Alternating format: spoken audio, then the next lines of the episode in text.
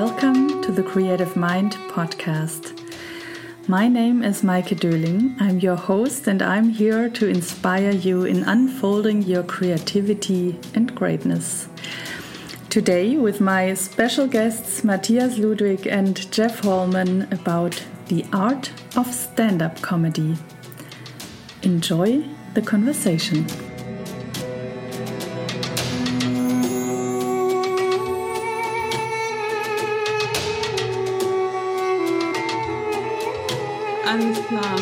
Alles klar. Alles klar.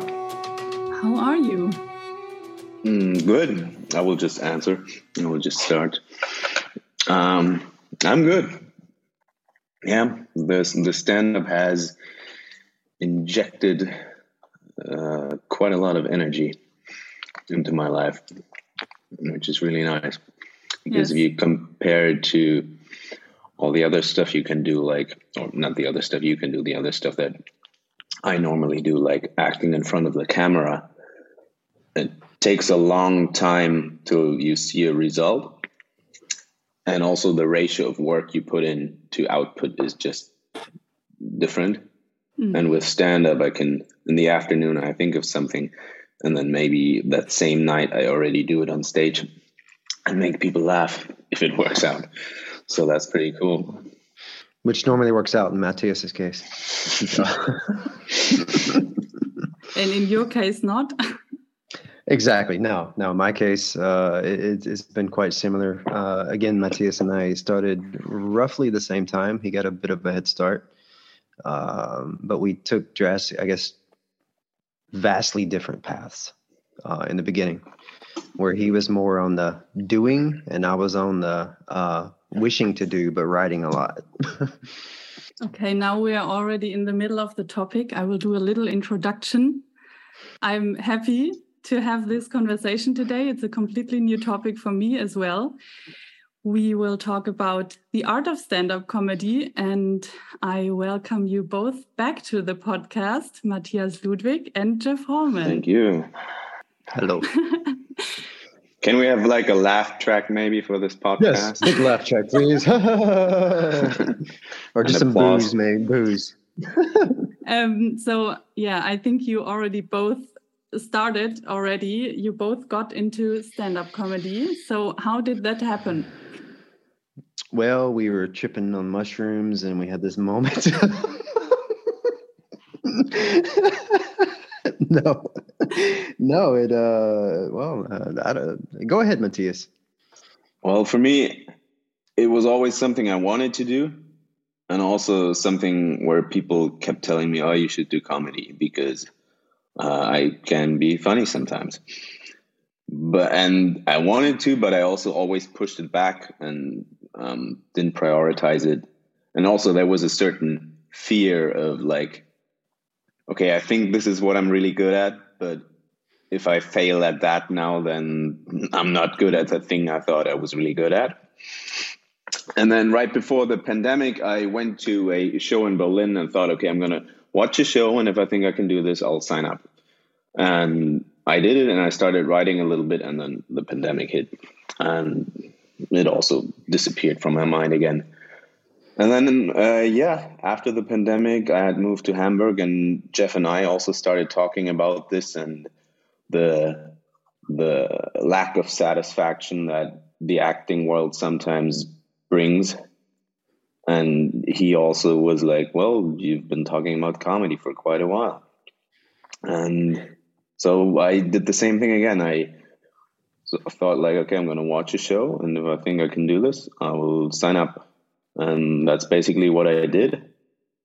Just this time without the pandemic, and yeah, from from there ended. on, yeah, from there on, it just uh, unfolded. And like the the first time was already so much fun that uh, I, I didn't hesitate to continue, and yeah, that has been a big part of my life now for the past three months. Since when are you doing this now? Uh, end of June was my first show, and then it took like two weeks to do the next. Like in the first month, I only did two shows basically because you in in Hamburg, at least, you have to sign up and then wait till they put you on and all that stuff. And if you're new, it might take a while. And this week, I will be doing show number forty. Wow! Yeah, it, it got a little out of hand. brag a little bit more, why don't you? yeah.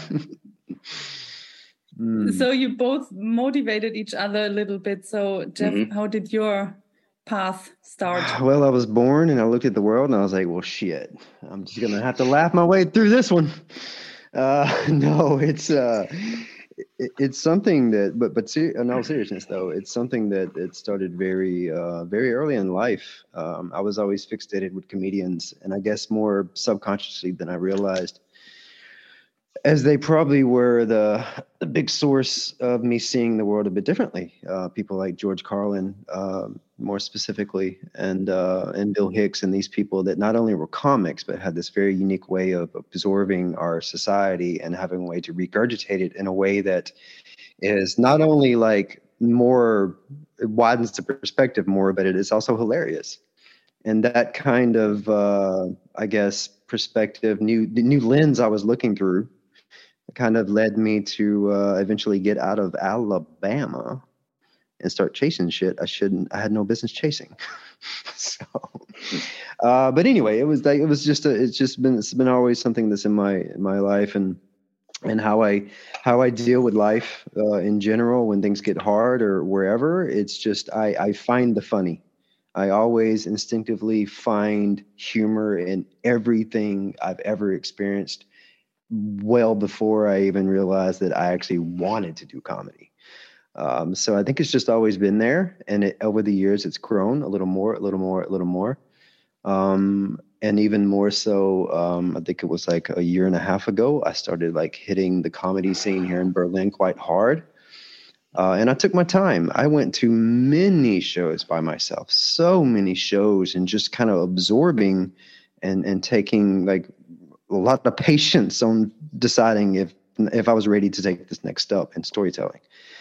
And it just so happened that Matthias and I struck up a conversation. but like like himself, no, I, I, was going to these shows, and then the pandemic hits. Whatever momentum I built to to do this uh, ran into a brick wall. What is the pandemic? Um, but again, like I said, uh, Matthias and I uh, sprung up a conversation. We were kind of both uh, in similar territory with this idea, and in that way, we yeah we motivated each other. But I will say he probably motivated me a little bit more because he took the first step, and I was like, oh yeah, motherfucker, okay, right, I'm gonna take it too. so yeah. So when when was your first show? Oh Jesus Christ! I'm I'm very Southern American. I'm horrible at dates and and stuff. So it was like uh, I don't know a month and a half ago, and and it was like uh, it was one of the it was at the Wall here in Berlin in three minutes, and I thought it was horrible. I mean, I remember texting, uh, sending a voice message to to Matthias, me like, man, I just I just ate it, and um, yeah, it wasn't as bad as I initially thought, but yeah, it was quite. Why did you think it was horrible? Oh, this is a good question. I don't want to talk uh, too much, but like, um, I, I arrogance, uh, arrogance because I, I thought that I, for some reason, at this point in my life with acting, was above, um, above nervousness, like being nervous and have anxious, uh, you know, anxiety towards things. I was like, oh, I'm not going to be nervous. I'm not going to be nervous, and I had this whole thing I wanted to write, particularly to come out with, and and I was like I'm just going to step on stage and do it and not care. I remember telling Matthias, I don't, not going to care.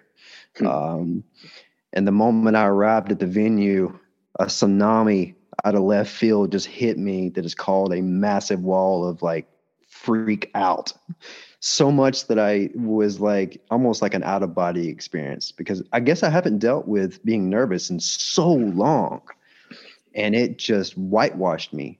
But somehow, I think because I had my friends there, uh, watching my first one, which is not a great idea, but I disagree. It, it was yeah, yeah, yeah, it was a great idea because them being yeah. there forced me to push through it. And and if they weren't there, I think I would have bailed. I think I would have bailed. I, am being honest. I think I would have chickened out because it hit me and it, it rocked my world. Uh, and I and and I don't remember ever really. I don't remember being on stage. I don't remember anything, any feeling. I don't remember anything about being up there. It's almost like I just blacked out. so yeah. But you saw it afterwards, and then it took me a while.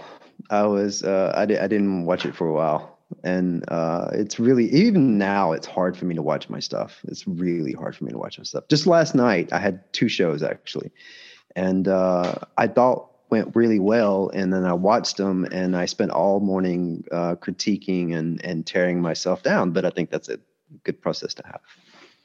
Yeah. Matthias, how nervous were you uh, for your first show? I was also nervous, but I anticipated being nervous, and I always feel like nervous is a weird word because it's loaded up with with negativity in a way mm. uh, mm-hmm. versus excitement.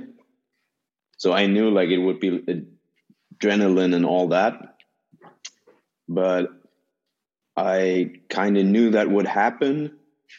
And for me, that's what I've been trying to achieve also with acting and auditions to like not fight against being nervous or excited, but accept it and just be okay with being nervous and not being like, no, I'm not nervous. Like like my my the the process I've been trying to work into my life is basically the opposite of trying to suppress the nervousness, but just be like, okay, this this is just it. It's part of the experience, and it's okay. It doesn't mean it's basically my body giving me extra adrenaline to do well. Like uh, back in the days, I think we talked about this like, uh, last podcast um, like way way back in the day this would be your body's mechanism to give you extra power to run away from the lion yeah. basically give you all that extra adrenaline and today we don't really know what what it, to use it for so we get this feeling mm. when we get nervous but i think yeah it's it's something that you can learn to accept and just be with it mm. And does it help you then? Yeah, I think so. I mean, it's it definitely works better for me than trying to fight it off. Yeah. Because if you suppress it, I think like most things when you suppress them they just grow. So if I suppress my nervousness it's just it's just like waiting there and to, to jump at me at the wrong time. If I'm just like, yeah, fuck it, that's it. I'm nervous, but I'm still going to do this anyway. So uh, it's just like telling your body there's no no point in trying to scare me away with the nervousness because I'm going to do it anyway. So come join me, basically. Yeah. You said um, earlier that um, the thing about what if I fail? What yeah. is failure for a stand-up comedian? That people don't laugh, or what? What is failure? I think it's multi-layered, and it, I think it it also develops as you grow as a comedian. But of course, like the first time for me, the fear was like, what if I go on stage and I don't get anybody to laugh? That would suck. So I think, yeah, that, that would have sucked for sure.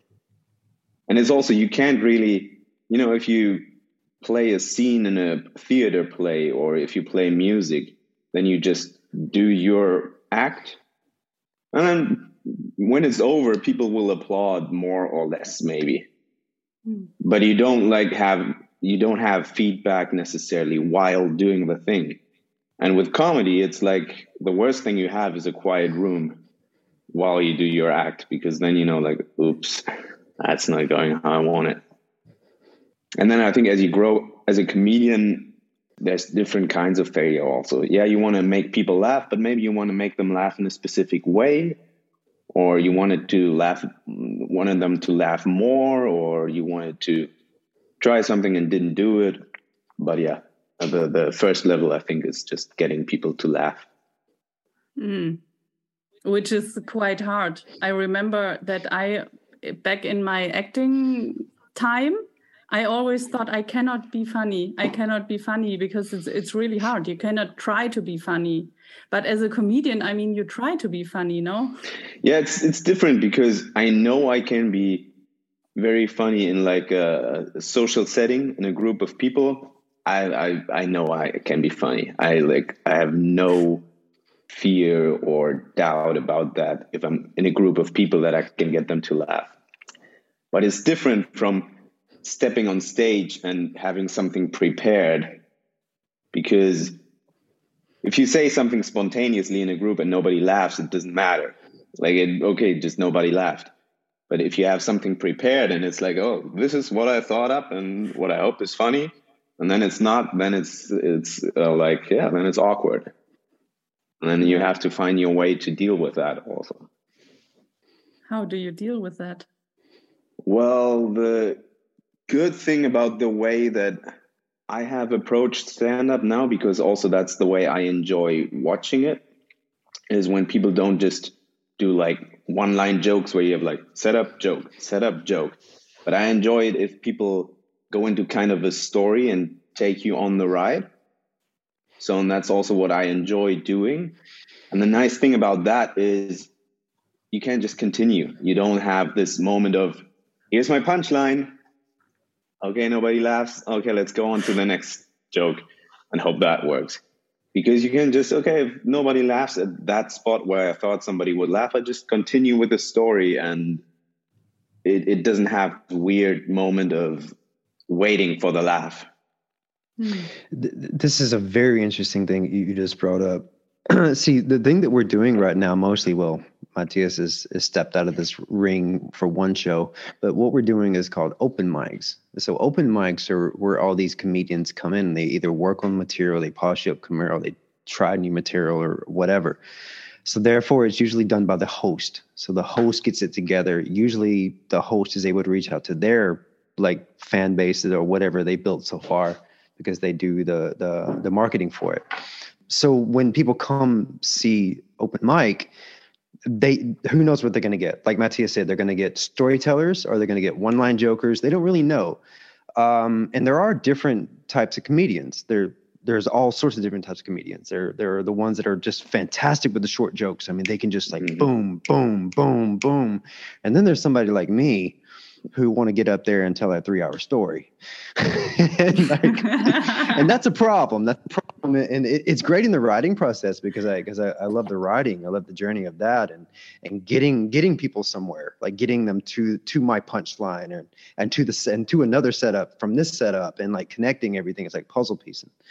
But the, the problem with this, particularly in, in, in open, open mic world, I guess, um, is that the crowds vary. You cannot predict who's going to be in the crowd. We talked up me and Matthias talk mm. about this mm. all the time.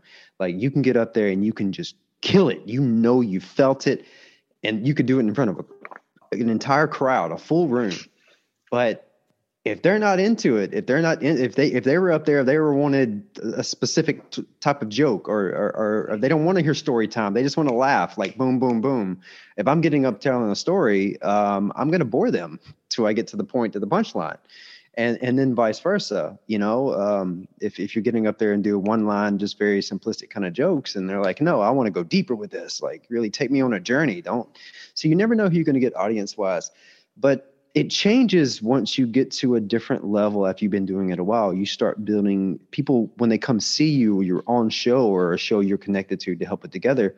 They know what they're coming for, you know. They, they and, and then they can tune in better. But until then, it's it's just like you know, for myself, uh, I dealt with nerves the first time, but then this idea that I wasn't gonna have to deal with anxiety or any kind of nerves has been somewhat true and to a fault, I will say, because just like you know my painting and and in the acting world, I tend to tune in to my intensity. Mm-hmm. My my intense self is always wants to be the storyteller in me. So therefore, I I do love making people laugh. I, there's nothing there's nothing better than being on a film set doing a very intense scene, just very emotionless, and then between takes, just saying the slightest little thing to make the entire room burst out into laughter. Yeah. That's that's that kind of crazy like balance that I love. But my problem now, and I like I discovered this time, is like I need to find what Matthias was talking about. I need to find a way to keep myself a little bit nervous because then my my arrogant vibe takes over. And it's not I'm, I'm, I'm pulling from like this morning. I'm watching myself last night. I was like you're just too confident dude. That's that's not good. So yeah.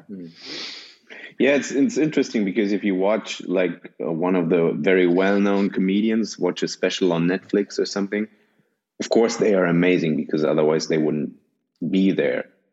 But then you watch the special and everybody's laughing. But of course all those people or at least 90% of those people came to see that person because they are a fan of that person and a fan of that style of humor. And that is a great recipe for a great crowd with a lot of laughter. And it can be very different if you have people who may have expected something very, I don't know, some kind of very sweet, innocent humor, and then you hit them with very dark jokes or the other way around. Matthias so, is special. That's his special. I saw one. The first one I saw of you was like really. In the end, I thought, "Whoa, that was courageous." To talk about the the African uh, sacrifice. I don't know. I forgot. Oh yeah, the the the ritual child sacrifices. Yeah. yeah, I caught myself asking myself, what is he talking about yeah. now? And then in the end, the joke came. I thought, okay, this is typical Matthias. Yeah, it was great, but I, I that that is not easy to do that. Yeah, I tried from the the very first time I I went on stage. I said to myself, okay, I always need to have a joke that scares me a little bit, that mm. people will get mad about it or or throw me out of the room.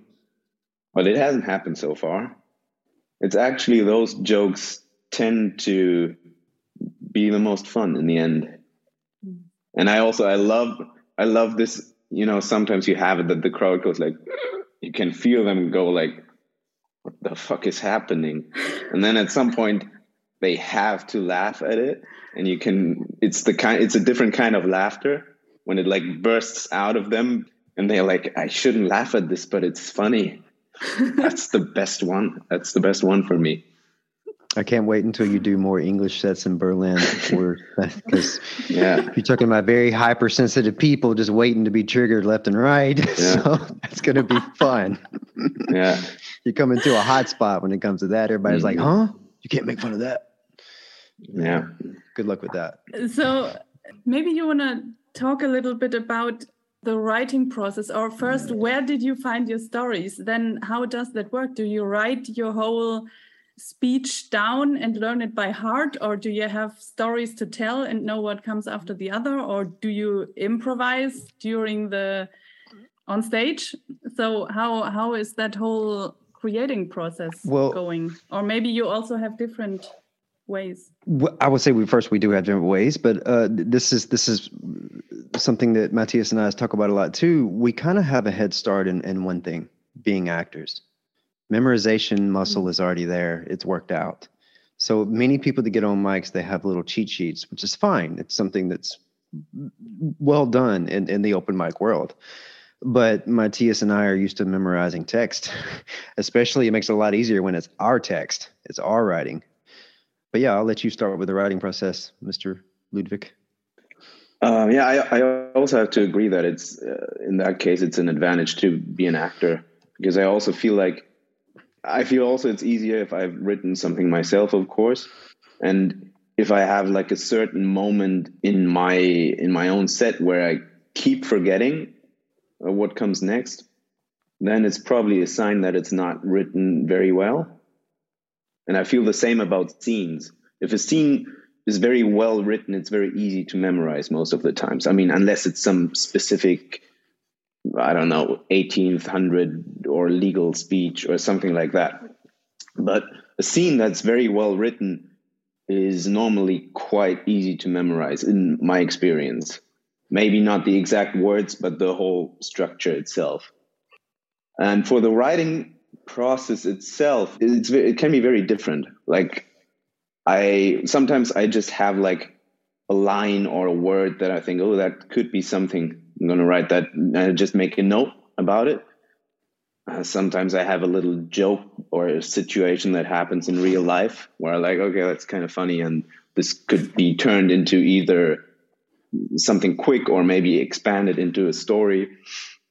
Sometimes I, yeah, I had a night where I couldn't sleep and just this whole I the whole I don't know three minute set about vampires popped into my head just like and then also when you you write an idea and then you what I do like I've, then when I've written like a first draft or whatever then I say it out loud and then I already make changes or additions to it. And then also you do something on stage and you figure out okay this part works really well maybe I can expand that a little bit. And okay these this little paragraph didn't really do much kick it out or change it. So i can't say i have one fixed process yet because some ideas just flood me like i don't know it's just like uh, i open some kind of floodgates and it just like it's complete there like the whole set is there a whole three or four minutes and sometimes it's just like i have a note about a certain thing in my in my little notebook for a while till i turn it into something. And then sometimes you improvise something and it goes really well and you're like okay maybe i should uh, do something with that. So yeah i don't have a specific process yet. And i'm not sure if i will have. I think for me it's going it's just going to be like that some things will just come to me very quickly and completely. And some things will require more sitting down and working it and trying it out and working it again.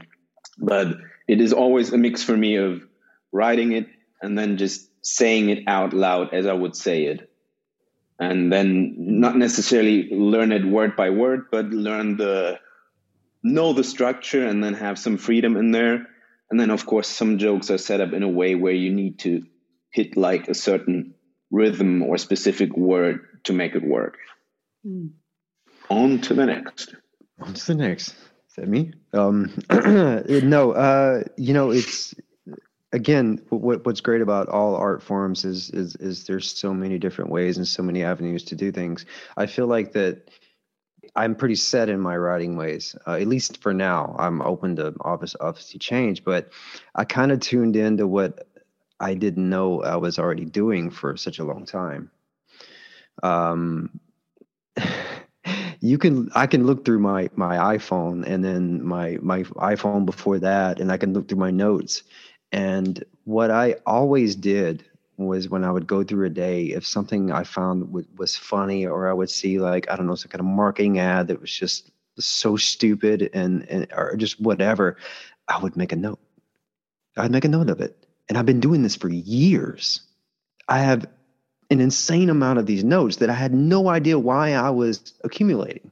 I had no idea, but I kept them because it was just it was just a way of being like yeah, we just we live in a circus, you know. It's almost like, and and and as Matthias says, that that that's I feel like that's how there's one thing that most comedians do, or maybe all writers do, musicians doesn't matter. They will take these little notes, and the great thing about these notes is they're they're just seeds. You know, you, it's an idea. Let's see what it, we can form it into. We can grow it into. So now I I I've since starting this, I've taken what I've been doing for so long and I and I take this this this idea and then I formulate it into this to this story. The best uh, example I can give of that is is is I don't think I can go there, but um, it, there's this there's this monster that I'm creating. Matthias knows what I'm talking about, uh, but it's uh, it has to do with uh, aliens and monkeys, and I'll leave it at that. Um, but this idea of like when you see the world, you know, me me seeing everything, I was like, oh, just just feel like you're in this like zoo. I mean, just you, every day I walk outside and I just like somebody's watching us. Somebody's we are entertainment for somebody. This is the only thing that any of this shit makes sense is we are entertaining something bigger than us. and uh, so all these and then you take that idea and you start growing. Okay what if that is the truth? How did we get there? And start you know puzzle piecing that together. And that's kind of um, yeah it, it it's a bit challenging. I was told by other comedians i was like you can't come out of the gate telling stories. You have to work up to that. And like well that's the only way i'm going to be able to do it. I'm either going to crash and burn doing it this way or i'm just not going to be very successful because I think this is a very um, uh, a selfish thing to get into. I guess like all things are. We we do it for we we're telling these stories and getting these laughs to to to feed ourselves in some way. So this writing process for me is something that I'm highly addicted to, and I've amplified, I guess, another form of art. I, I, kind of stepped away from painting so much and all this other stuff, and and every day I just write, write, write, write, write, write, write, and then I draw on top of the write books. I doodle on top of that. It's like it's, like, it's crazy, but yeah, uh, writing is um, yeah, it's very addictive for me. Yeah, I have also like uh, what I told Jeff the other day. I also went through my notes, and then I realized during Corona, I had a couple of days where I was like, I mean, I wasn't even into stand up yet, but I just it has been on my mind, and same goes for writing. And then I realized I had some days where just like, okay, I'm gonna sit down now, and I'm gonna write ten jokes about breakfast or next day, I wrote 10 jokes about cannibalism. They don't have to be all great, but it has to be 10. And then, I mean, back then I didn't do anything with them, but now I looked at them and now I'm like, okay, probably half of them I can turn into something. And I think this is a tool that I will continue to use if I'm out of ideas or because it's so it's so tricky. If you do something let's say artistic it's always like are you going to wait for the inspiration or are you going to develop some kind of discipline? And i think both works but i think it's cool to have a way to access both things. I think it's cool to have like figure out what what inspires you I, for example i realized okay i have a lot of ideas if i just go for a walk and let my mind wander but I can also go like, okay, I'm going to sit down and okay, what's in my room? Okay, there's, I don't know, there's a balcony. Okay, I'm going to write 10 jokes about balconies. And even if they suck, it will be an exercise. Mm-hmm. And even if there's just one in there where I'm like, okay, this could be something, then it was was a good use of the time, maybe. So yeah, mm-hmm. that's a new tool I'm gonna, or an old tool that is now new again for me this comes from a very disciplined person. I'm like totally the opposite. Yeah. I'm way too. no, it's great. No, that's what's great about this is like, you know, you can imply so many different uh, different ways of doing this. I I would do that for a day. yeah, well, it has been the same for me. So it's not going to be like. I think I'm probably not as disciplined as you think I am. I think you just think that because I do sports a lot but it's like it's also not something I'm going to do every day. I also prefer to let the ideas flow and come to me. But it's also nice to know, okay, this could be a tool if I have like a day or a period of time, whatever, where I'm like, ah, oh, fuck, I can't come up with a new idea. And also because now I look, I looked at the stuff and I'm like, ooh, there's a lot of, of tasty things in there. Hmm. So it's it's definitely a tool I'm going to use at some point again, but I'm not going to sit down every day and do that. Yeah, it's interesting. I like that. I I think I'm also more the person. I mean, I don't do stand-up comedy, but also more the person who goes with the flow. But sometimes it needs to. I know I have to to present something two days later, and then mm. I have to sit down and be creative. And sometimes I think it's also good to provoke it a little bit or to yeah, yeah i think there just sit down and do it. Yeah i think there are ways to uh, to to make the flow happen. And i think for some mm. people maybe it happens very easily and very naturally and probably jeff is one of them. And for some people it's quite hard to access that state. And it also depends on what your everyday life looks like. If you're 9 to 5 office person and you want to do stand up in the evening it's probably tricky to wait for inspiration to hit you because you have a certain time during the day. I don't know. Maybe you can like take an hour somewhere and be like okay this is where i write my jokes. But if you then sit and wait for inspiration to kick in it might take a while till you, ha- till you have a set together. Or i mean mm. it's, hmm. it's, not just about stand-up comedy. I think it's it, it similar for all creative things you can either either you have a way either it just comes to you or you have to find a way to make it happen. And sometimes it'll be more work and sometimes it'll be more natural. But i think it's good to figure out figure out both. Yeah uh, or, or, you could just submit to being a full artist and you know yeah. not not working nine to five and stress out every day yeah. about having to pay the bills. And uh, this you open all kind of portals that way. Because yeah. you stay stress out, stress about other things. Stress out about other things and therefore yeah. all this other stuff is like uh, coming in. Uh, yeah that's the that's that yeah yeah. But i mean yeah but he at some point uh, to be a little more disciplined, to be more balanced is good. But to go back on something we said earlier uh, that, that, that Matthias briefly mentioned over that I wanted to say something about was uh, improv. I think improv is something we both uh, really wish to to dive into as well because that is like there's nothing more freeing than than than I can I can envision like stepping on stage and not having a script, not being mm-hmm. prepared, and just feeding off of people. And then if you can make people laugh that way, just mm. completely out of the poof, uh, that's got to be such a intoxicating feeling to to really not only for like the, the crowd but even for yourself the person you're, you're doing this with so i think we both want to venture into that world at some point too but can you do that on the open mics as well? Just improvise, or because Matthias, you told me that there are sets where you just can go with safe material.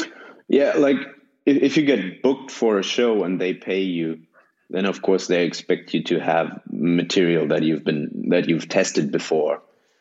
And then there's these other stages where you have uh, less stage time normally, somewhere between five and eight minutes maybe and it's like yeah this is the place to test new stuff and there of course there you can also improvise and and do what's called crowd work where you crowd work do exactly that talk to the people and see if something happens there Although I've seen get, people do yeah. that in, in open mic, I've seen people like yeah, step and try to do crowd work, and everybody's just like, yeah. "Oh, don't, don't. Yeah, yeah, yeah. It's it's not it's not every not every crowd is up for that, and I I mm-hmm. get it because I think that's one of the cliches that's also kind of true sometimes you go to a comedy show and then oh, the comedian will talk to me and make fun of me and i don't like it mm-hmm. and uh, yeah i think that can it can be done in a very nice way but it can also be very annoying yeah, because the end of the day, we're we're we're all comedians, but we're all like we're still humans. We're all built completely different.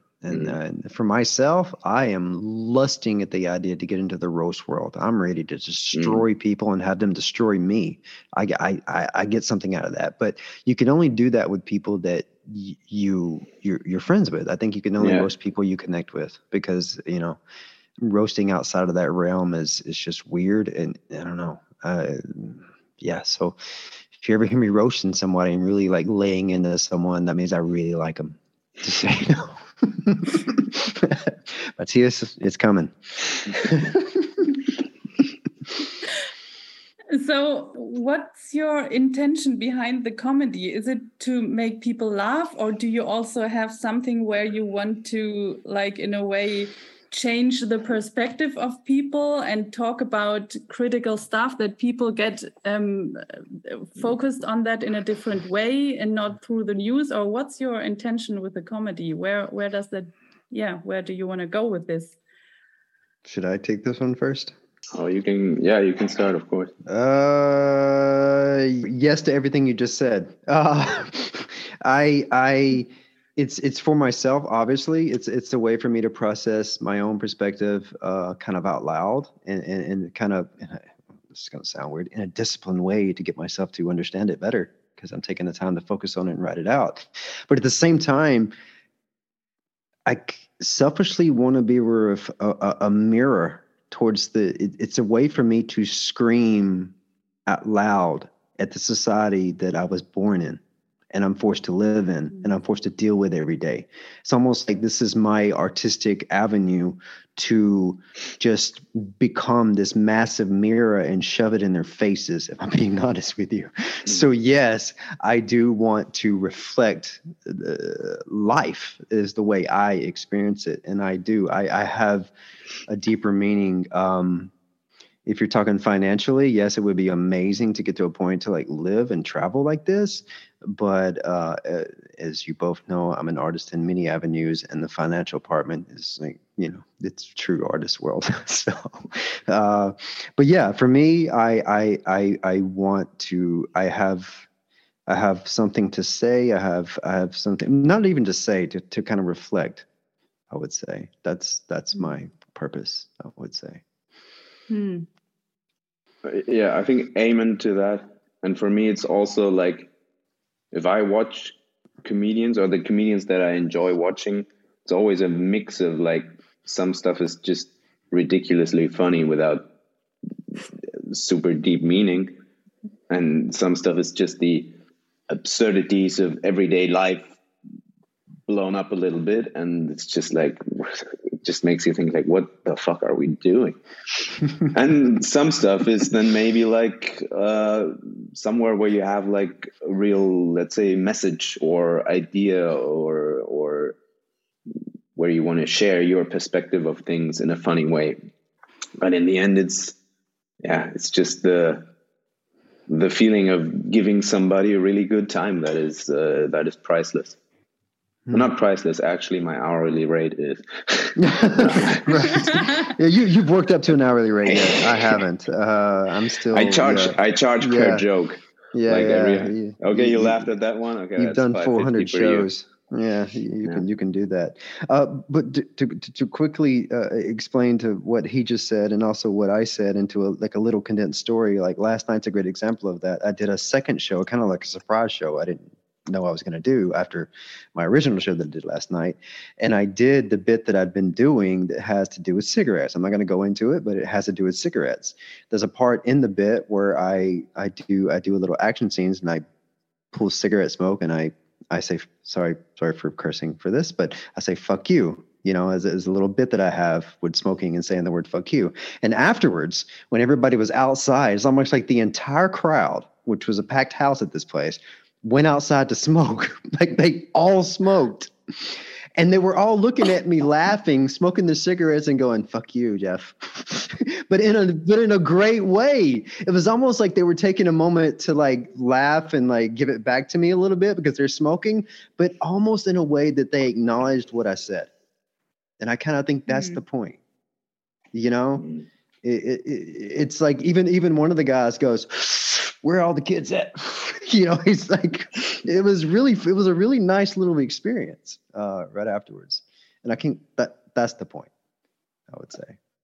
Yeah, yeah, no, I I like it because I I thought about it these days because I'm reading a book at the moment which is called it's about creativity and um, that we are all wired to create and what highly um, creative people what they're what's going on in their mind. And it, mm. it was also so interesting because they said that a lot of art it doesn't matter if it's speaking or or writing or whatever it is the most creative things are because you don't create something completely new. Yeah. Creativity is to to connect the things in a new way. And i like that that people also and comedians can do that that way to connect the uh, the things the pieces new and also to bring the focus on something where people would just walk um, by without looking at it. I mean all artists can do that but i thought that stand-up comedians are also good in just taking something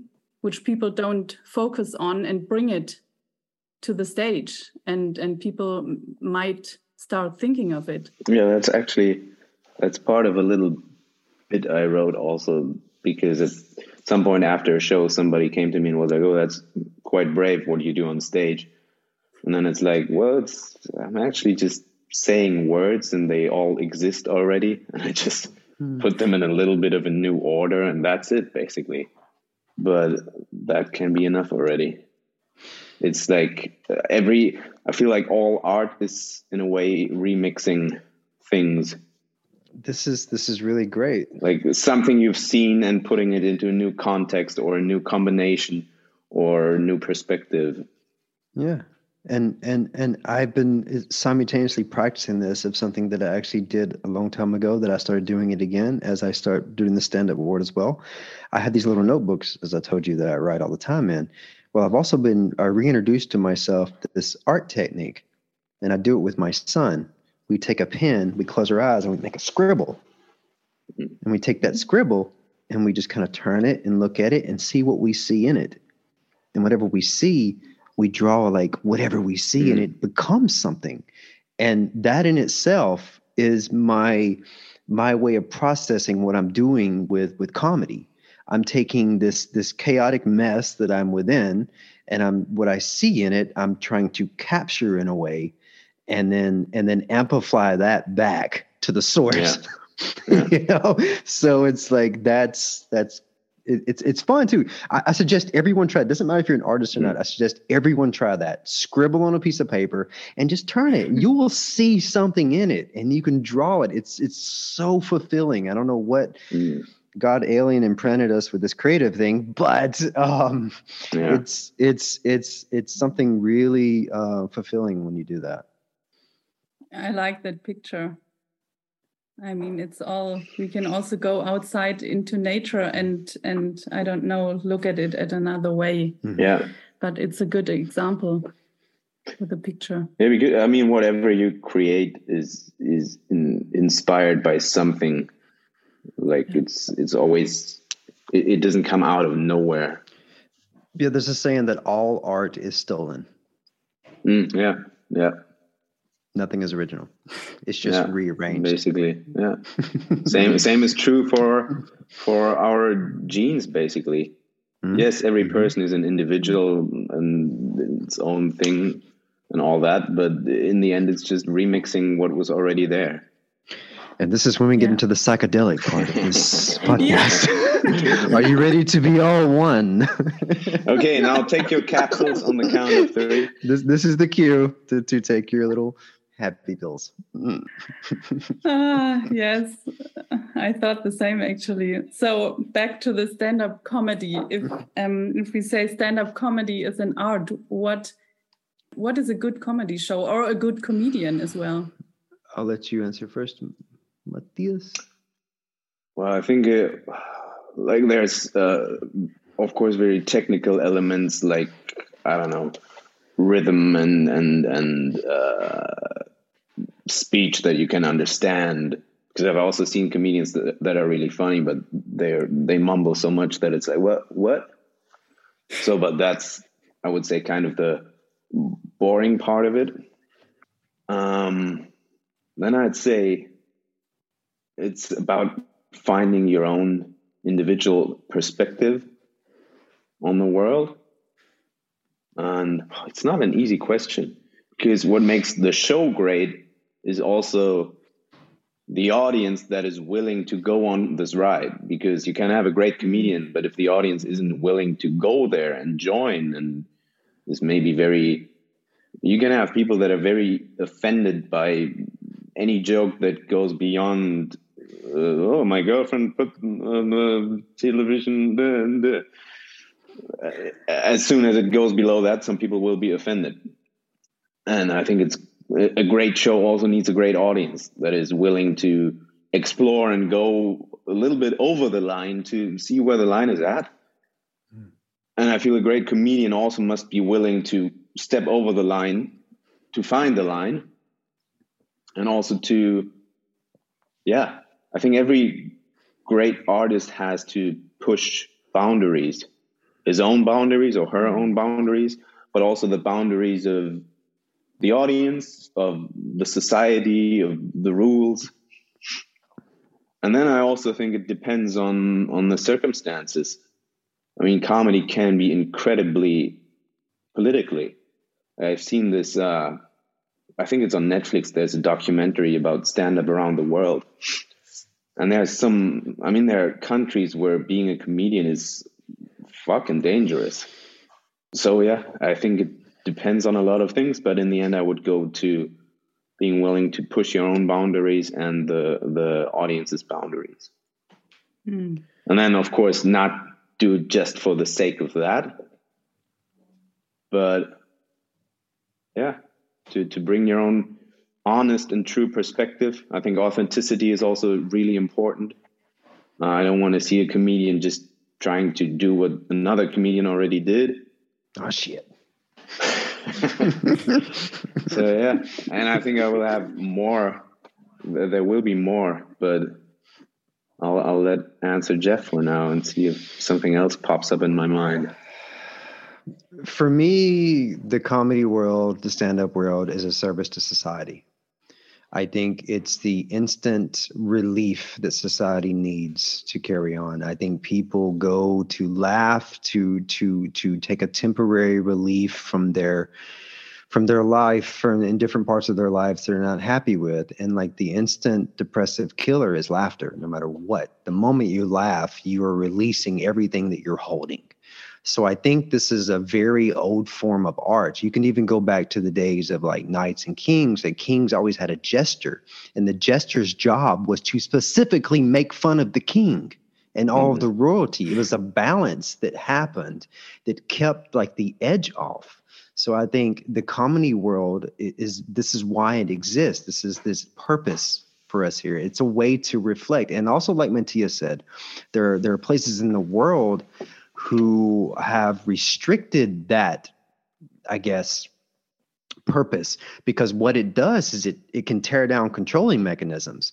If there are places that really control their societies if they see that being made fun of or challenged intellectually which is usually what comedy does it be, can become a threat. And that's where you know you get into tr- tricky waters. And then it's it's so interesting now even politically in first world countries how uh, comedians are under the microscope. This whole mm-hmm. cancellation thing uh, is pretty much because comedians are the are, are the mediators. The comedians are the mediators of the world, and if anything kind of goes too far one way, it's usually the comedians that shines a light on that.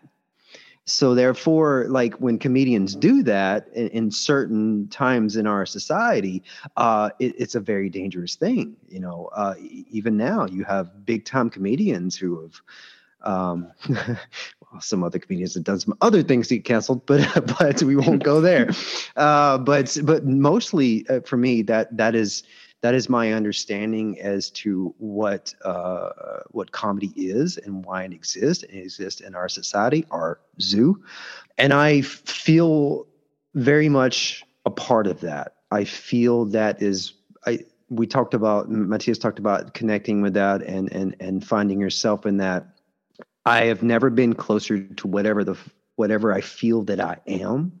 This is it. I'm a part of that source, and I think it kind of trickles into the other things that I do artistically, but this is the closest I've ever been to whatever that is.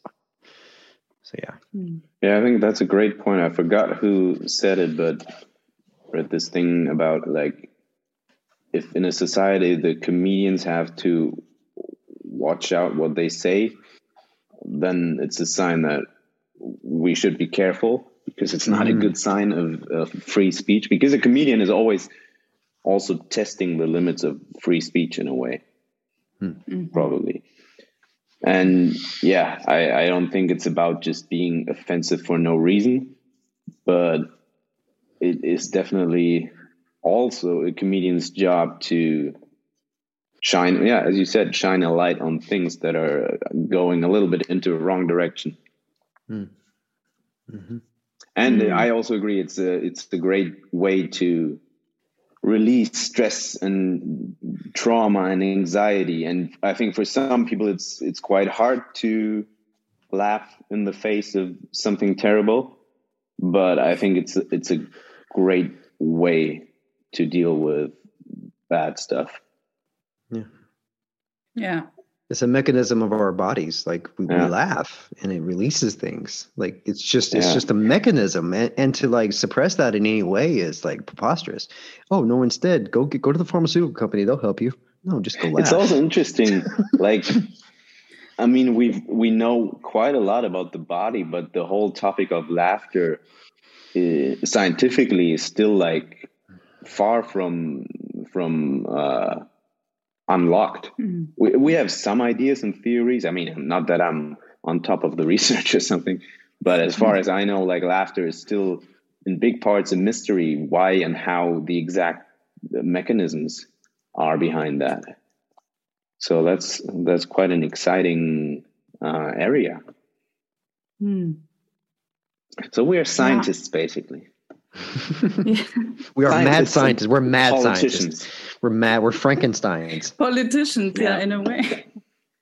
So in the beginning, one of you said that that it's also compared to the acting world, which which led you a little bit mm-hmm. frustrated mm -hmm. yeah. and stuff like that. So what what gives you the, the satisfaction now, or what's the difference now? Well, the difference is you have a great ratio of the work you do and creative output.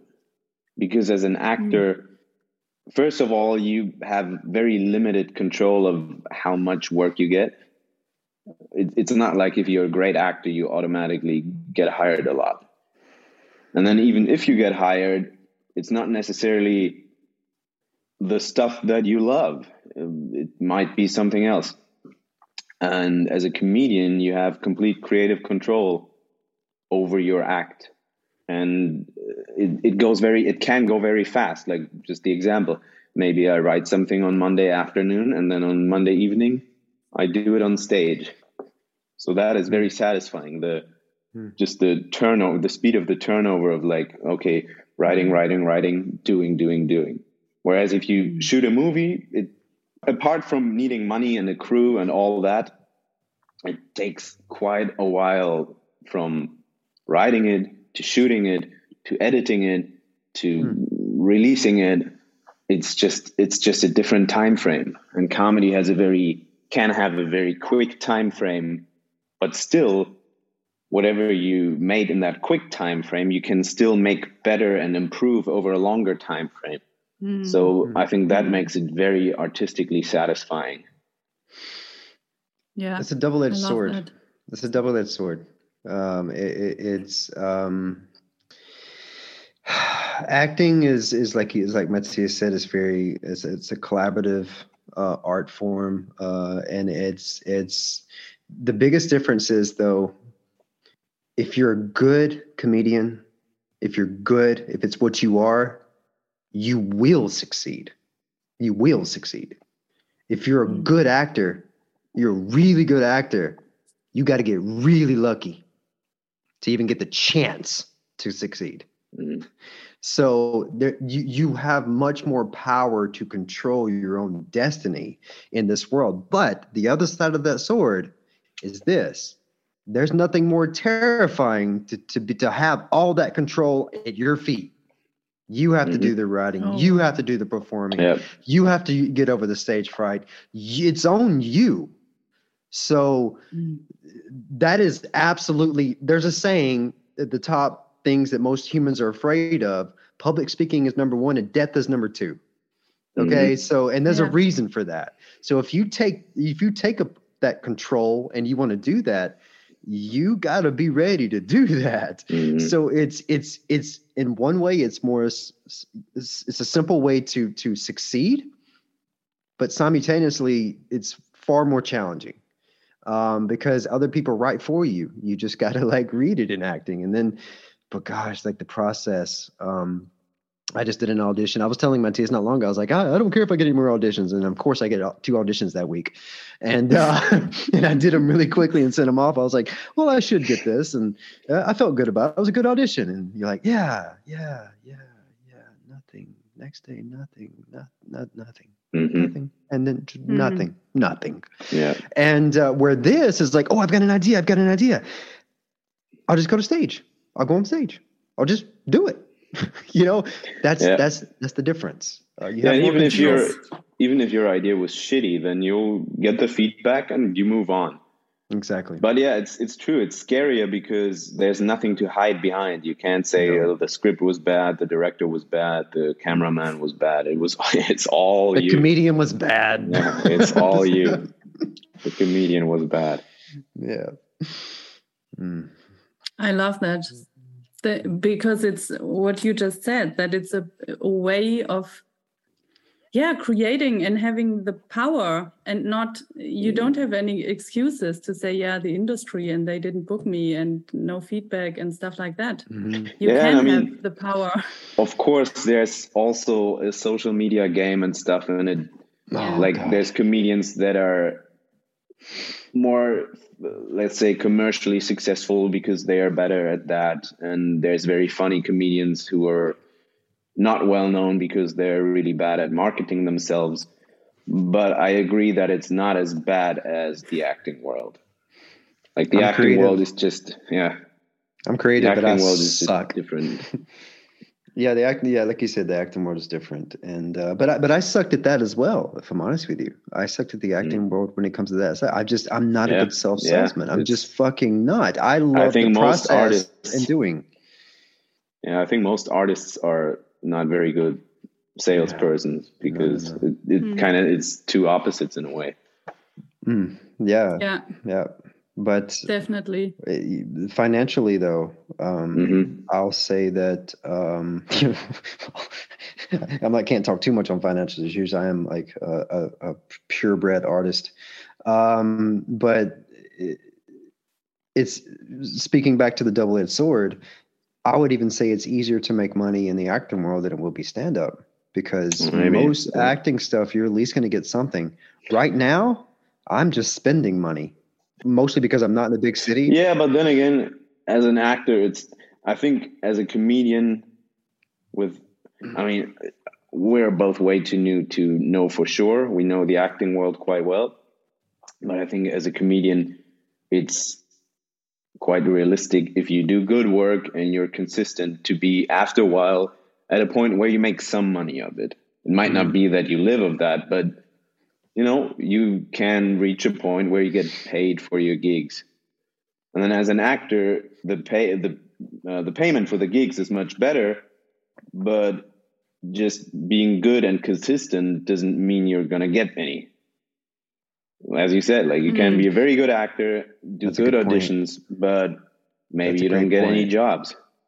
That's a really great point. You're more in control yeah. of the stability that you mm. have of continuously doing it. That's a fantastic yeah. point. I didn't think about that right now, but you're absolutely right. Like, uh, and, it, and it's true. If you book an acting yeah. job, it's probably better paid than a, co- a comedy job, but mm. it's just not going to happen that often unless you're very lucky. Do you know what I dream of? I mean, and for some people it just happens, but I know a lot of really, really good actors that don't get the amount of work they should get. A lot, a lot. stop, stop pointing at me, my, Matthias. Stop pointing at me. you don't have to brag, uh, uh, but you know, what I dream of one day. Um, of doing a whole set in front of actors because I have so much material to just go to town on actors. I really do. Yeah. But you know what that means? Because because I love roasting. I love roasting. Do you know why I would do it? Because I love actors. That's mm-hmm. why I mm-hmm. would do it. so, so well, I would love to see that. I would love to fucking. I would, I would love so to do that. There's so much to tap into, but I but I would have to do it in, in in a room full of actors and creatives because you know. Yes, we will mm-hmm. organize oh, that. Oh yeah. Oh, that's gonna be that's gonna be a non-paying gig if you're already. no, that's gonna that's gonna be a SAG gig. They're gonna pay us big for that. We're gonna get we're gonna get royalties off that one. So, but at what point do you do you earn money with a comedy comedy? Well, if you get booked to do like a there's or at least that's what it's called in Germany, or at least for Hamburg, and I think it goes for Germany there's the open mic shows where you go to test material and where you have shorter time slots. And then what's called mix shows normally is where you get booked to do like 15, 20 minute sets, then maybe 30 at some points. That's where you get paid. And then also a lot of comedians just at some point organize their own special mm. or their own solo program or tour where they either, I don't know, say they tour Germany, they book venues in different cities and do some kind of marketing, or maybe they're already so well known, and then yeah. sell tickets and yeah, make money of that. Yeah. Well, what I've really seen mostly is the hustle. It's it's a hustle, mm-hmm. uh, and it's these open mics. Like and, and I and I've experienced it a lot just this week. I think this week is the week that I actually focused in. I was like, oh, that's how you make it as a comedian. Because when Matthias and I were first getting into this, I expressed a lot how I never wanted to host. I never there's things that I didn't want to do that my like you know uh, ego took over. It's like I don't want to host and uh, I don't want to do crowd work. It's above mm. me. Uh, but no, it just doesn't above me. It's just like what didn't interest me.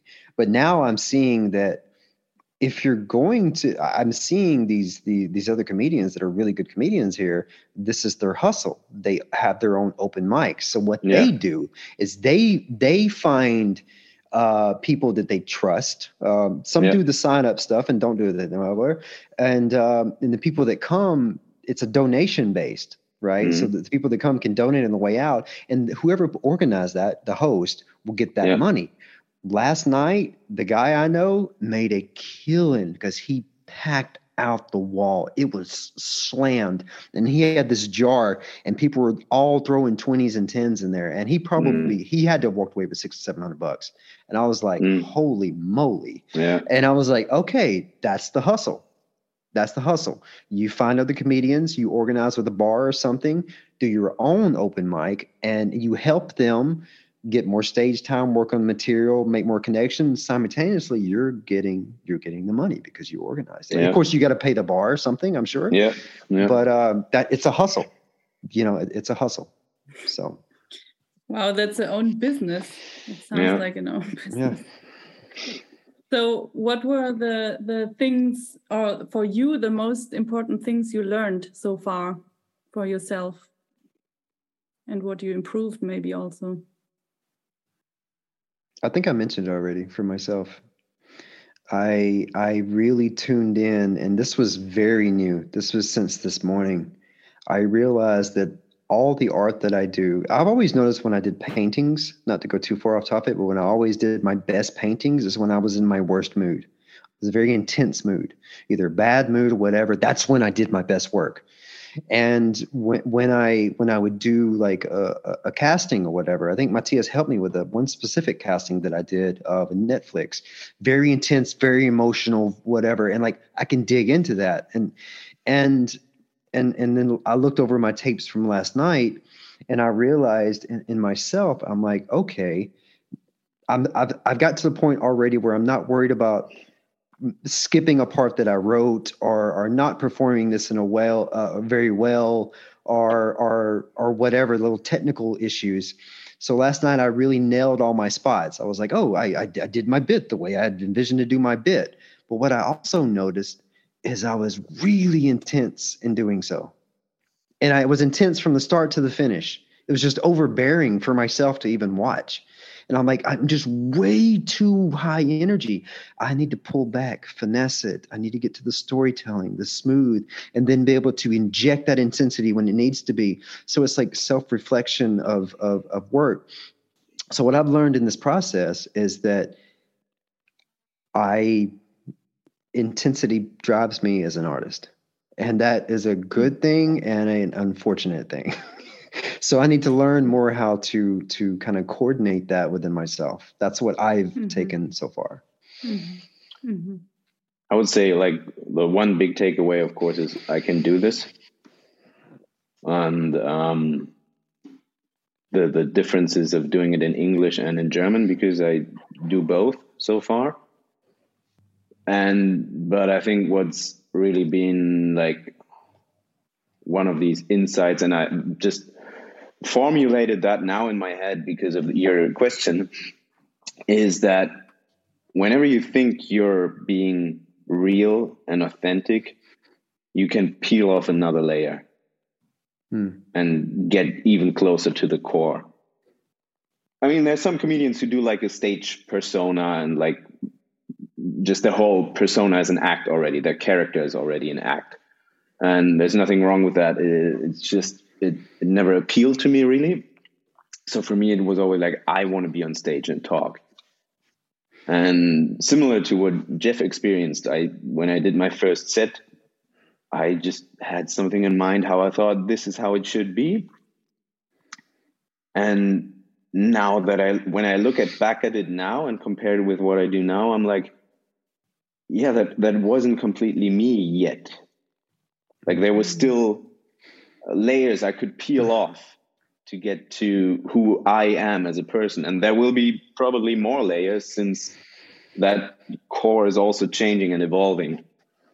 And I think that's one of the exciting parts of this to be on, for me at least, to be on stage as yourself with um, no protection and layers and masks uh, but just be of course you make jokes and make fun and uh, you perform something but yeah doing it with yourself and then allowing yourself to go into all the different modes and zones you have and not just being stuck in the very intense or very whatever very dark or very serious or very funny but just being very flexible and going and, and moving effortlessly between those. Mm. I don't even know what the question was, but that's my answer. that's my answer to the question. I don't know what to was asked. any question. But it's funny, like you, you sparked two things in me. First, I have to take a moment to to express how I admire the ability of people that can do this in their second language. In your 1st mm-hmm. language is hard enough. It's hard mm. enough in your first language, but to take on another language that's like you don't have fully mastered is holy hell. So Matthias is in another ball game as far as that's concerned. but uh yeah. but it, it's it's it's and and the other thing that it kind of struck me with that is that what's really what I've experienced as well. Also, I have another answer to the question that I know that you asked, uh, but uh, um, is is this is this is this community of co- comedians of how they support each other, mm. how they're there mm-hmm. for each other. Yeah. It's it's something that's so different, so polar opposite than the acting world. It really is. The acting world is more of a competition, what I've done compared to what you do, as opposed to this is more like we do this together. We kind of help each other. We give each other things. We give each other feedbacks. And even to take it even a little bit further, the fact that Matthias and I have simultaneously started this has been kind of a gift in itself because we've been able to mm-hmm. reflect mm-hmm. off of each other this beginning, this experience. And again, self motivate each other like he was pushing me hard. Like I, I couldn't, I was just in a position where I couldn't do any sets, but I was writing and he was, and he had written something that was really good and he was just practicing that. So, but then we found ourselves just the other day. He was like, Oh, I'm not doing a set tonight and I'm writing, I'm coming all this other stuff. I'm like, I'm doing a set. I come to Berlin this week to do two shows and maybe squeeze in a third one. Tonight I do my fifth because I've been very fortunate to, to be asked to do another one after a show. So now I'm getting my reps and Matthias is is is is flowing back into his writing. So it's it's it's been fortunate for us to to kind of go through this in a on a parallel journey in a way, at least mm. to this moment. Mm. Yeah, I'm waiting for your I'm waiting for your first German set. You're going to be waiting a mighty long time, my friends. you can learn everything by heart. Yeah, I mean, it, you know, it, not only is it German, but it's also German. Hmm. so you can. That's like if you, if you, can make a German audience laugh, right? Then the Americans yeah. are easy. I'm gonna I'm gonna do a German set. I'm gonna go up there and just do this yeah. for seven minutes. I think the the two language part. She got it. She got it. Sorry. I didn't. I was doing my German set. It was this. Ah, yeah, okay, yeah. okay, go ahead. Sorry. Reminds me reminds me of the audience the other day. Uh, hey, audience, that was pretty much the same thing you get most German crowds. Never mind, it was nothing. So. the the two language thing is like a, a curse and a blessing because it's it, it's great because just by having a joke and then going like okay i want to i have this joke in german i want to make it work in english now you can't just translated one for one. You have to like the rhythm has to change, and it's maybe the punchline is different, or maybe it's like uh, something about uh, if it's something about Germany, then maybe the the people who live here will get it, but an American tourist might not. So so you have to rethink your whole bit, and that normally makes it better. So I had the case where I basically had a bit translated it to the other language, translated it back, and ended up with a way better version of it. Because in, in the first translation, things change, and I'm like, oh, that's much better. And then I changed it basically also in the German set. And I also had bits that I thought up in English because I don't know why. That's how they came to me. But it's also a curse because it's, I'm kind of like between two markets in a way. And I'm not sure what to focus on and where to put my energy. I mean, at least in Hamburg, there's a limited amount of English speaking comedy shows. So right now I'm doing more German stuff. But yeah, it's it's two different audiences and two different markets. And what's the difference? What would you say? One's German. Well, yeah, yeah, of course. No, I mean, of, but of course, for you. the the simple difference is, of course, that the English market is much bigger.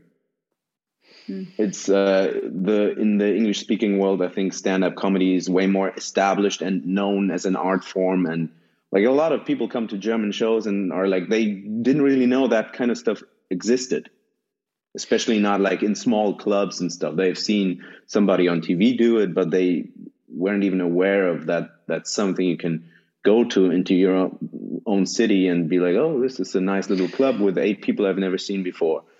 But wasn't it you, uh, along with other people, that explained to me just the English language itself is a better way to express things comedically? Not sure if I said that. I somebody said that. that somebody said that to me. Like the English language is just a better tool to use. Yeah, I feel that in some jokes, and in some ways the the rhythm is different where i'm like oh that just works better in english. Like i have i feel like all my jokes work in english but not all of them work in german. Mm. but of course my german is better than my english.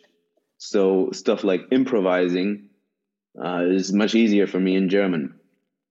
But yeah i do think that the that americans and british people they are I think, from my experience so far, they're a little more open to darker humor and mm. dark jokes. And the the German audience, it's it, it, it's very different. Sometimes they're really into it, but sometimes they're very like mm. shocked. Also depends on the age and the city you're in. But yeah. yeah. I'm going to Cologne this weekend, so we're going to see how that's mm. going to go. that's going to be it's a very German German city.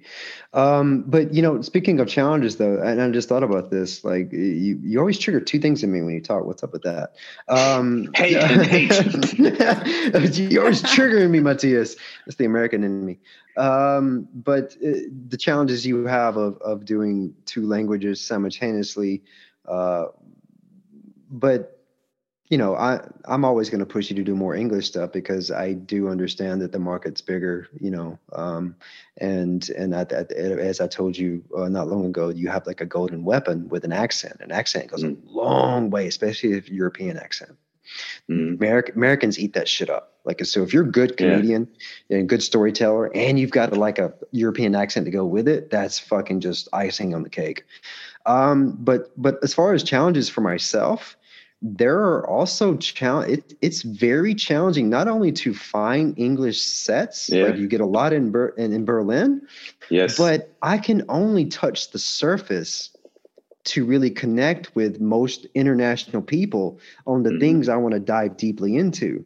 Because if I go too far, they're just not going to relate. Yeah. So I have to keep it like a sub level to to to make it funny and then also stay connected to them because if i dive too deep like i come from alabama living in europe that in itself is fucking hilarious okay but i can only dive so deep into that because if i get yeah. really far deep into the southern things people are not going to know what the hell i'm talking about course, so it's yeah. also very challenging for me to because if i go to the states which is really good. This is a great exercise for me because if I'm able mm-hmm. to make people laugh here and do this here, when I go to the states, it's almost going to feel like a superpower because yeah. I yeah. I can go deep. I can dig really deep there. Yeah, it's always like, of course, I can also. The, there's certain things about Germany and German culture that I can make fun of, but Americans wouldn't get it, or mm. or people from another country. Maybe if they live here, but also then for some things you just have to have been living here for a long time to get it. And of course, that's true the other way around too. I mean, the Americans, they will, there will be things you can make jokes about that I would never be able to tap into just because I haven't been there. And if I would go to America, I can, I have another power I could, I could uh, use because I have the European view of coming to America. I mean, that's also what a mm. lot of comedians who come to Germany do. Like they mm. come from another country and they have this view of all the things that are ridiculous in Germany that the Germans might not even be aware of because they are so used to it. And there's a lot of those for sure. Uh, I've already got these things in my bits. Yeah. So it's like let's, let's call it immigrant power because if you go mm. to another country, you bring a new perspective with you, and that's always interesting, at least. Mm-hmm. Yeah, and and that's that's even another ingredient I get to take yeah. back to the states with me is living so long in Europe yeah. and having things to too. Like I, I feel like I'm I'm gathering tools to go back to the states and wreak havoc because I can dig on them and then I can dig on over here and then I can dig on myself just being ignorant in both places. Yeah. So um, yeah, breaking yourself down is one of the for for myself, and I think a lot of comedians are this way as well like really attacking yourself in ways and attacking the, the flaws in yourself is mm-hmm. not only um, a hilarious thing to do and people can connect with you if you're if you're attacking yourself as opposed to just attacking everyone that's around you but yeah. it's also a very therapeutic thing to do like to mm-hmm. I, have I've taken I've already taken some of the darkest things that I've had to experience and express it in a comedic way and it's been so therapeutic for me already so, yeah. Hmm. I must say, I really like liked this conversation because I think in this hour now, this this kind of changed my perspective also on on comedians. Mm. Because when I think back when I was young, or like maybe in my twenties, also I couldn't laugh at all yeah. about comedians, and uh, for me it was also something more i don't know superficial or not yeah. not serious or whatever but but today or also the last days when i thought about it because of this conversation i thought it's actually and also what matthias what you just said or what you both said there's a lot of truth in it. And i and i also like that you both said that you never you kind of never felt so close to who you are. Mm. and this is I don't know that that's really that moves me in a way. And also I like the the like these two sides of loosening people up and and making uh, or helping them to release something but also having the seriousness of what's happening in the world mm. in it and and also this truth and i i think it's it's really a whole art in it and and a very truthful and authentic way of of creating stuff and of speaking to the world as well hmm.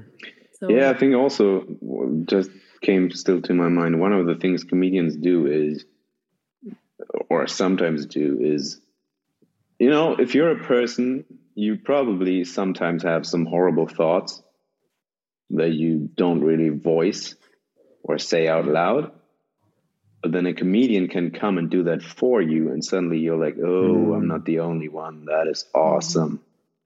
Mm-hmm. Because a comedian is willing to show his dark side and his struggles and his inner battles and insecurities and inadequacies. And suddenly you see, like, oh, I'm not alone in this. Mm-hmm. Yeah, Other people just... feel the same way. I mean, the simple way of like how some comedians make jokes about how terrible it is to be a parent, for example. And as a parent, I think like it's different now, but you don't want to be you're, you're not going to walk around and be like oh it's so annoying. I hate my kid. I hate my kid. I hate my kid. And of course you don't hate your kid but you will have days where it's like fucking struggle. That's what i imagine. I'm not hmm. I, i'm not a parent. If you have somebody else voice that in a funny way, I think that's a relief for you to see like, okay, that's it's okay to feel that way. It doesn't mean that's what I really believe. It's just something that happens in a certain moment. I admit that you're not a parent yet, but you are a serial killer. Keep it in. ah, it's going to be a great source of humor. You're letting your inner serial killer out. I know. I understand. Yeah. I can. I can feel it. Yeah. And there's more of you out there, so mm. don't. Yeah. But I, I really like that perspective as well because it's so true. I mean, I you both know that in in what field I'm working with, it's all very serious mm. and when it takes a while until people really talk about their deepest mm-hmm. fears or deepest what what they think um, and and it's true a comedian can just say it and yep. and it it kind of connects because i also you know i can always say it on stage and be like ah just kidding so it's kind of yeah. safe for me to say it as well and for the audience it's also like they just they can just laugh at it and nobody has to know what they think. Yeah. And it's like, yeah, it's also therapy for it's both. Therapy. Yeah. It's therapy. It's true. For the comedian yeah. and the audience. I can also say that the reason I think that I spent most of my life uh, not giving in to like, because it's always been there. I have to admit, my entire life, this comedy thing has always been there. I would travel to Atlanta or Birmingham, Alabama to catch a big show by myself. Like I, uh, it, it's I would I would take dates uh, when I was I don't know in my early twenties. I was like, "What do you want to do? Let's go to the Comedy Club in Birmingham." Like it's always been there, but I think like most things in life, insecurity played away as a wall but i think it's great because i think it all is purposeful now. Like i think this point in my life where i've gone through enough stuff i've had enough experience almost like i have a, this is why i'm writing like crazy. I have an endless amount of material it's just like s- stored somewhere. As opposed to being in my 20s when i started i would have to mm. be hoping i would come into situations to have no material. Now i'm tapping into it and i've already got a warehouse full. But the other thing is that with all honesty my perspective of comedians, the comedians at least that I loved, I've already name dropped one. I'll, I'll just do. I'll just. I'll just say him again. George Carlin is the one for me. I always thought they were the super geniuses of our species. These people that could see through all the bullshit and then transform that in a way that was both reflective and absolutely hilarious. I they were such on a high totem pole for me. I didn't even think for a second I had any business in that atmosphere.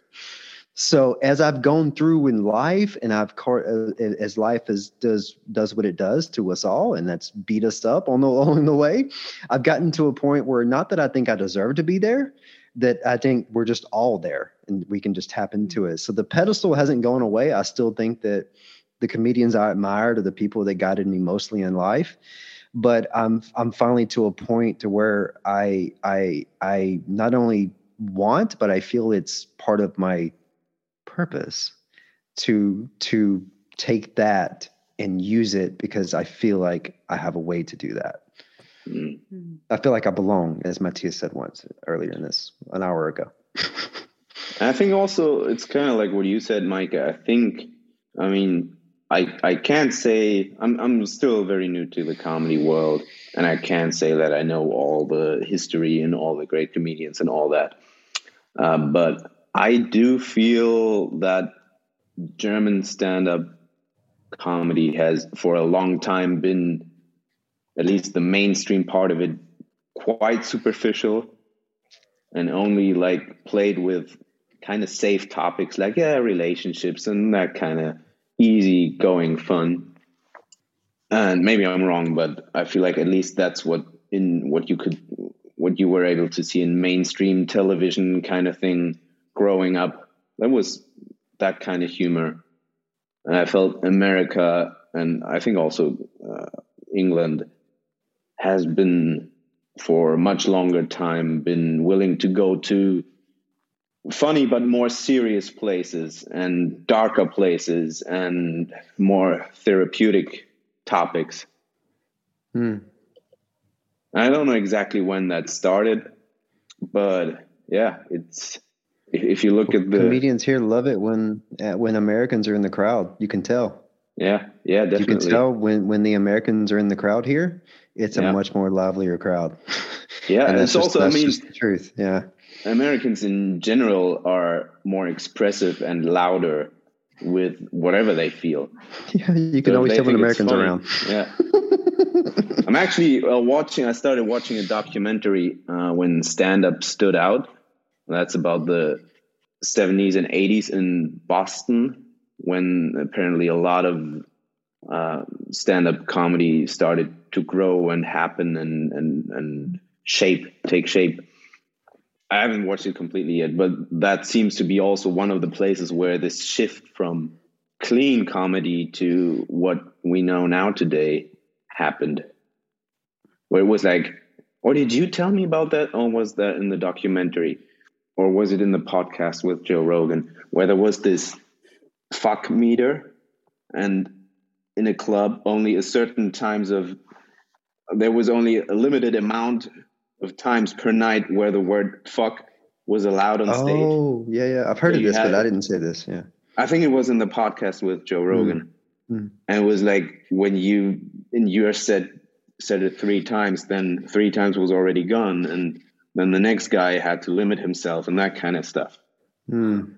So I Mhm. think there there was a certain point in time where certain comedians forced the the shift from very clean family family friendly easygoing comedy to those different topics and, and, and darker places Well, as as an American, I, I can I, I- I can tell you even more about what who the comedians that pioneered that. Mm. Um, the Eddie Murphy when he put out Delirious and these things. I mean, I, I remember in the early '90s w- when this happened, and it was such a big deal. It was all over the news things. It was like, "Don't let your children watch this. This is the devil's thing." Like really, and he just came out and he's just like on fire. And you have Yeah. Richard Pryor, and you again Carlin, and you had all these comedians that really like, they pioneered it, what exists today. Without those comedians, you wouldn't have that atmosphere. They Yeah. really pushed through, and that's what you need. So, Matthias, I'm putting a lot of pressure on you right now to push through Germany and be the pioneer and the sacrificial lamb. Okay? no it's So- definitely there now but because you know I've, I've seen also the other german comedians and they're willing to go there not all of them of course but not also not everybody wants to go there but those kinds of comedians exists now for sure. Um, but yeah I'm, I'm not really aware how it is in the television world because i haven't really checked out the german stand-up world in television. But yeah it's we definitely owe it to those guys who who came before us.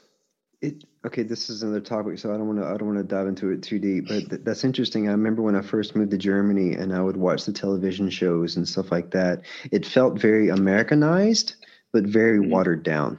Mm. There's no risk being taken.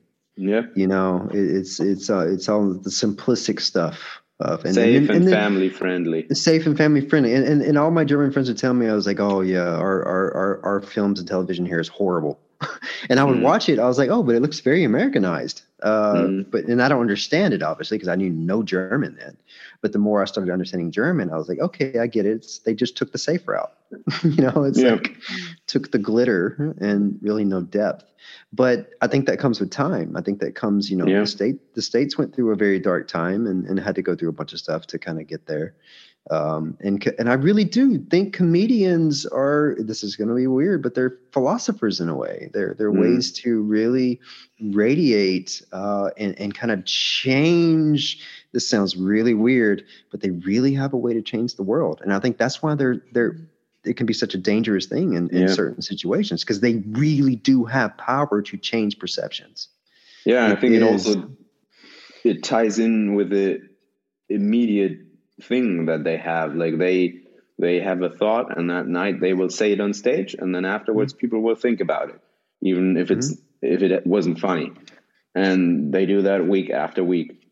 Whereas a series or a movie it, it takes a while. It can have it maybe have a bigger impact or it co- of course it can have a bigger impact than a single comedian but it takes a while to get the film done to mm-hmm. even get the money to get the film done it's easier to shut down a movie than to shut down a bunch of comedians talking to people in oh yeah. dark oh, yeah. dark because, bars. yeah yeah yeah yeah so if you're listening at home kids if you really want to change the world become a comedian. Hang out in dark bars.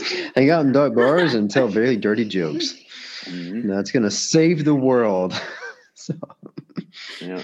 Talking about bars and stages where can people see you in the next weeks and months?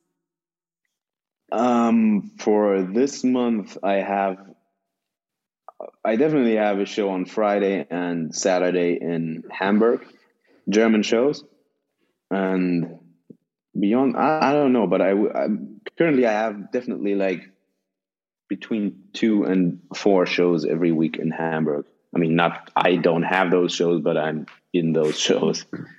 Yes. and there's also a weekly English show in Berlin, uh, in in Hamburg, that I try to be at as much as possible every Tuesday, and I always post those uh, on Instagram, and then you can also get the uh, uh see the organizer of the event, follow them if you want to watch the other comedians. Um, and then in November, I will try to hit Berlin again and make my rounds there. But yeah, I think it's just for for every comedian, Instagram is is quite important. It's where you can post your dates because a lot of it happens on short notice. It's where you can slowly build your following, uh, where you can post parts of your bits, and where at some point then in the future you can be like, hey, I'm doing my own show show now. It's going to happen here and it's going to happen on that day. So I think if you like a comedian, you should follow them on Instagram. Mm. Yeah, for, for myself, I but think by the time this airs, uh, I have a show. My last show tonight here in Berlin. I have a show in Cologne uh, this weekend, and then and then I take my act to the United States of America. I'm doing the Laughing Skull in Atlanta, Georgia. Uh, it's is some date between the 20th and the 23rd. The actual date hasn't been locked down, which day I get because there's three days open in that time. Uh, and then I'll do um, a couple shows in Birmingham, Alabama, and uh, and then I come back to Europe and I'll do a lot, a lot more uh, Berlin at, at, at, the Wall. Mostly, it's called the place called the Wall. It's a really great venue that I'll probably spend a lot of my time, and I'm connecting with other comedians. And then I'll find my way back to Hamburg. I'm sure to do Burning Mike, which is a really good English place. So yeah, I'll be bouncing around to these to these places, and uh, yeah, that's that's where you'll find me, just floating around. Cool. so I put your Instagram in the show notes. People can find you there. And I hope and I can see you on stage as well. Yes. One day. Yes. Thank you for this very interesting and beautiful conversation. Is there anything else you want to share today or tell the people? Save the world, be comedians. yeah. On repeat if you go to a comedy show and it's funny, then laugh loud. Laugh. Don't just smile, my friends. Smiling, we can't hear that. no, but seriously, it will fill it will fill the room with energy. Yeah. And I think the same goes yeah. for every kind of art or act or whatever you you watch and appreciate. If you like it, then yes. make it known. If you like my artwork, please come laugh at it. yeah. Nothing will make me feel better. Go to the ballet and laugh. yeah, and laugh. Just laugh every event you ever go to. Yeah. That's, that's how you heal the world. So there you go.